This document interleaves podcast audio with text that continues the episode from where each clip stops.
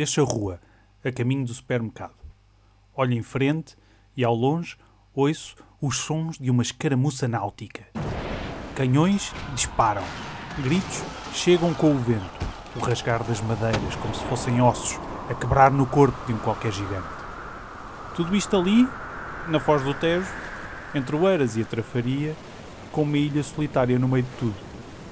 O meu nome é André Souza e neste episódio inaugural do Poço de Informação Inútil convido-vos a irem ao meu supermercado, aquele que fica mesmo de frente para um forte que ninguém conhece, porque mandaram o forte ir bugiar.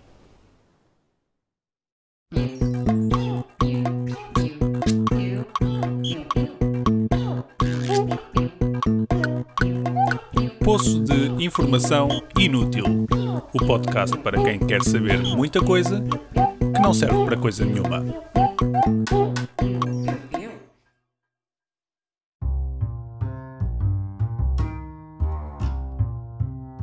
O primeiro episódio de qualquer coisa é sempre como uma apresentação. Aquele momento meio estranho em que duas pessoas se conhecem, sondam-se uma à outra, criam uma primeira impressão. Sendo este o primeiro episódio de um podcast, sendo nós perfeitos desconhecidos, resolvi começar por perto, mostrar os cantos à casa. E aqui, bem perto de casa, mas ao mesmo tempo bastante inacessível, mora um farol. Ora, eu tenho uma coisa com faróis. Já dei por mim várias vezes a fotografar faróis pela madrugada dentro, mesmo quando o vento e o frio convidavam a sair de fininho. Há qualquer coisa que atrai naqueles monumentos ao engenho e à perseverança humana tão depressa acolhem os que partiram por esse mar fora, como também iluminam as águas que se afastam no desconhecido, convidando a partir novamente.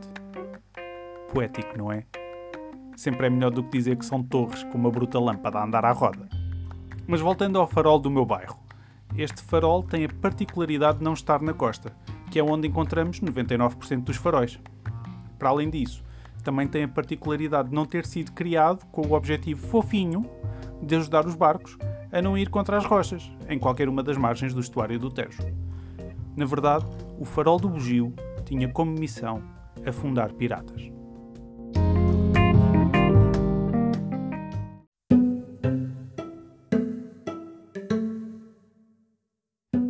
Vamos começar pelo início, no século XVI, altura em que piratas franceses, turcos e possivelmente muitos outros tentavam fazer um turismo maroto a Lisboa para pilhar um pouco dos frutos dos nossos descobrimentos. Ora, temos de usar um pouco de imaginação para pintar o cenário, porque há 500 anos a morfologia do estuário do Tejo era um pouco diferente. Para já, porque existiam vários areais no meio do estuário, ilhas, bancos de areia, ou seja, era um local complicado para passarmos ligeirinhos, com um barco grande, especialmente se não estivéssemos habituados a passar por ali. E os nossos amigos piratas com sotaques exóticos não estavam habituados. E por isso mesmo acabavam por atacar durante o dia para verem para onde iam, o que levou os portugueses a pensar que o melhor era estacionar uma quantidade considerável de canhões em Oeiras e na Trafaria para ver se a brincadeira acabava. Melhor ainda, de frente para o Forte de São Julião da Barra, para quem não estiver a ver qual é, é aquele forte gigante que fica do lado esquerdo quando estamos a bronzear de barriga para cima em Carcavelos. Uh, plantado no mesmo no meio do canal estava um areal extenso, conhecido como Cabeça Seca. E não contentes com ter canhões de um lado e do outro do Tejo, os bravos militares portugueses quiseram ter um forte com canhões lá no meio das águas, para fazerem picadinho de quem tentasse vir meter o nariz onde não era chamado. Estávamos em 1580. Na altura estavam na moda os engenheiros italianos e por isso mesmo coube a Filipe Tercio a honra de erigir o primeiro forte da Cabeça Seca. Construído entre maio e junho desse ano, era um forte todo feito em madeira e durou todos uns quatro meses. Altura em que Felipe Tercio arrumou os pauzinhos e foi construir outra coisa. Mas eis que chega o engenheiro italiano número 2, Vicenzio Casale, que em 1590 afirma que um forte naquela localização teria de ser feito em pedra. Para além de estudar a fundo os declives, os baixios e os cachopos, sim, é um termo náutico, não estou a inventar, Vincenzo Casale mandou construir máquinas para bater estacas, um prodígio da engenharia com mais de 13 metros de altura, para fazer as fundações do forte. Três anos depois, Casale envia uma carta ao rei para avisar que a obra ia derrapar um bocadinho. Que é como quem diz, ainda nem as fundações estavam feitas e ele estava às portas da morte.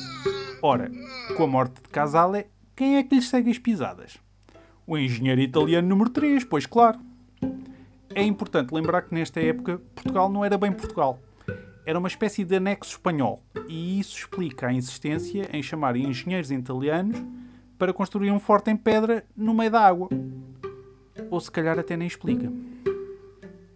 Bem, acelerando aqui um pouco a história, o engenheiro número 3 chamava-se Leonardo Torriani e vinha com umas ideias esquisitas. Lo forte va a ser ovali, disse ele. E logo só viram vozes de discórdia. Isto andou para trás e para a frente, uns queriam oval, outros redondo, o rei não ajudava grande coisa, e então alguém, provavelmente farto de aturar os engenheri, diz assim: nem é tarde nem é cedo, vou pegar nos paus e fazer um forte octogonal. E foi assim que, durante a primeira metade do século XVII, o forte de São Lourenço da Cabeça Seca, plantado no meio do mar, não passou de pouco mais de uma cabana de formato esquisito, em cima de umas estacas altas, espetadas numa dose XXL de rochas. E foi por isso que em 1640, quando os portugueses tomaram o país de volta, este forte piou fininho e rendeu-se, sem levantar ondas.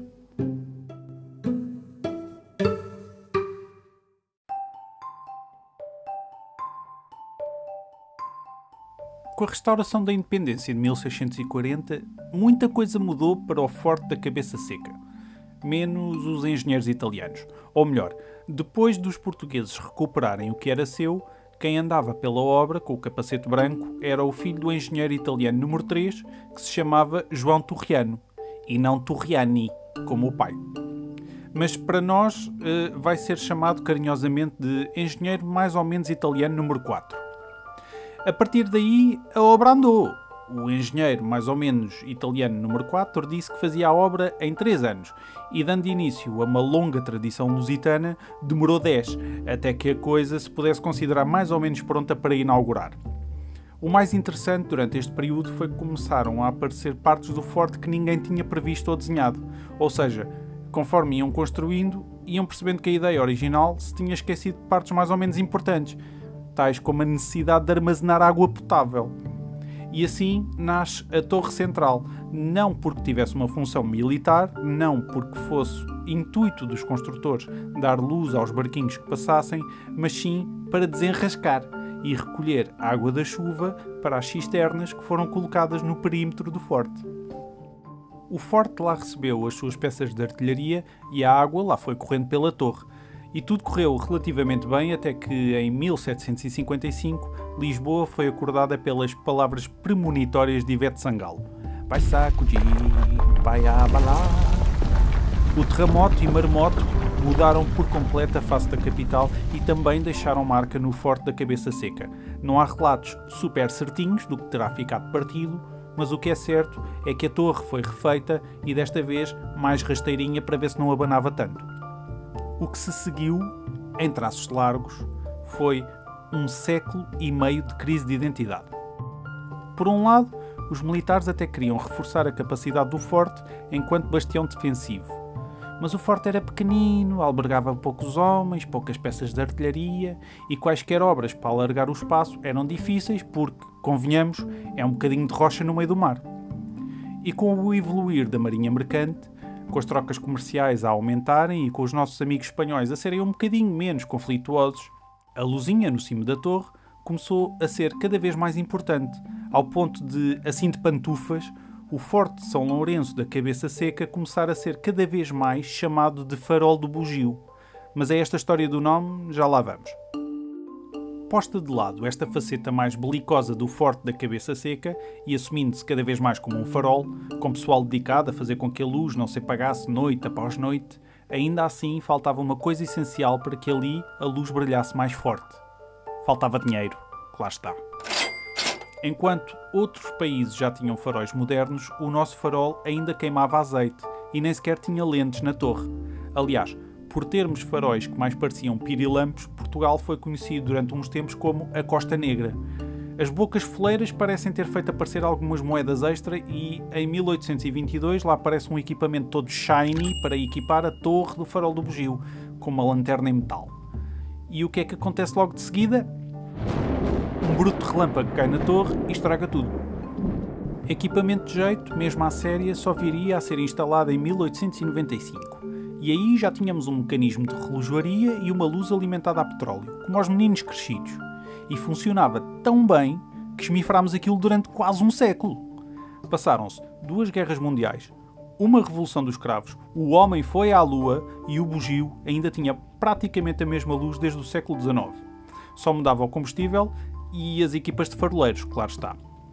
Faroleiros esses que, em 1981, foram substituídos por um equipamento sofisticado de telesinalização, aquela luz verde que vemos hoje em dia, e assim, de repente, depois de quase 500 anos de ocupação humana na cabeça seca, o forte que virou farol viu-se sozinho no meio da água, enquanto os seus amigos faroleiros se iam embora sem sequer poderem dizer o último a sair apaga a luz.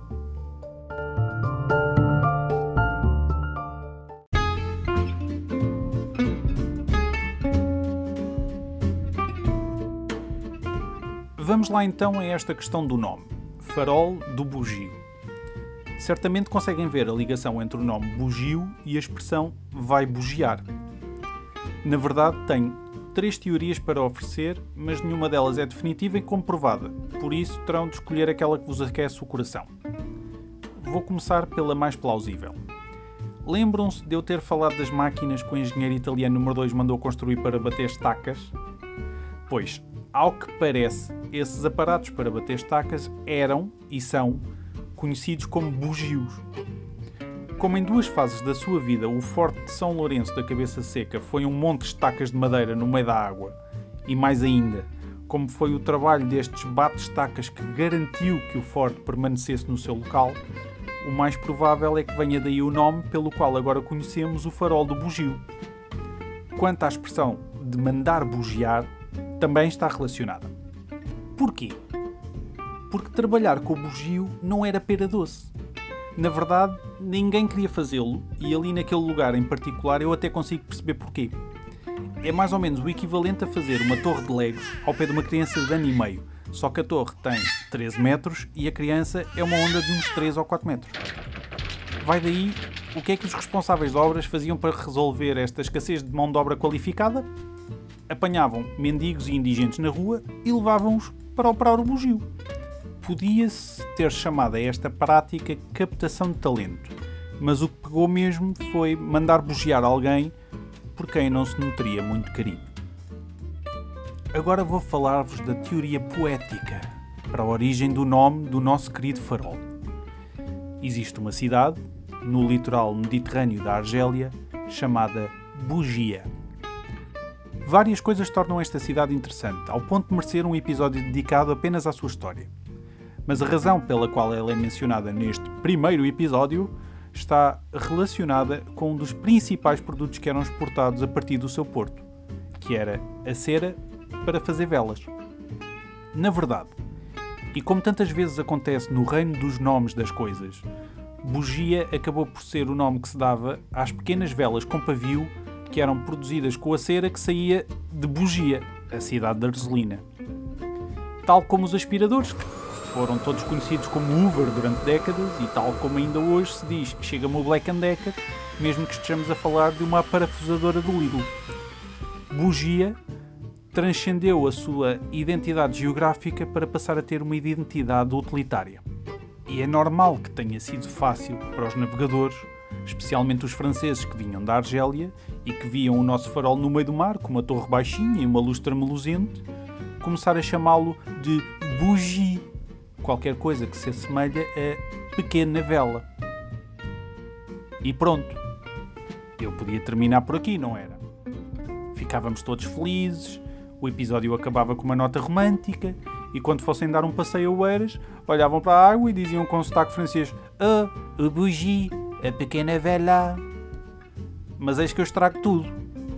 e chama os macacos. Ora bem, lembram-se da cidade de Bugia, na Argélia? Lembram-se, pois. E lembram-se que eles exportavam a partir de lá cera? Era cera, era, mas não era só isso. Eles também tinham, ao que parece, macacos. E não deviam ser poucos, porque há mais referências a macacos chamados bugios e mais locais chamados bugios por causa desses macacos do que há sítios onde se faz um beicinho francês para falar de velhinhas fofas.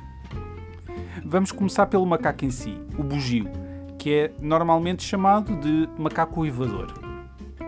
Muito famoso no Brasil, não é de estranhar que exista em terras de Vera Cruz uma reserva do bugio, uma pousada do bugio, músicas dedicadas ao bugio e a lista continua. Mas por cá, o bugio não é exclusivo do farol. No arquipélago da Madeira, uma das ilhas desertas chama-se Bugio, porque vista de certo ponto parece o derrière de um macaco. Na zona da Guarda existe uma terra chamada Bugia. Em Valongo é celebrada anualmente a festa da bugiada. Basicamente, o nome bugio e as suas derivações são indissociáveis de macacos e macaquices. E é por isso que têm de me perdoar quando, estando eu a caminho do supermercado, a descer a minha rua, dou comigo a imaginar barcos de piratas a tentar invadir Lisboa, mas a serem completamente derrotados por um forte que mais parece uma cabana, ocupado por um exército de macacos que repelem o inimigo de forma triunfante enquanto uivam.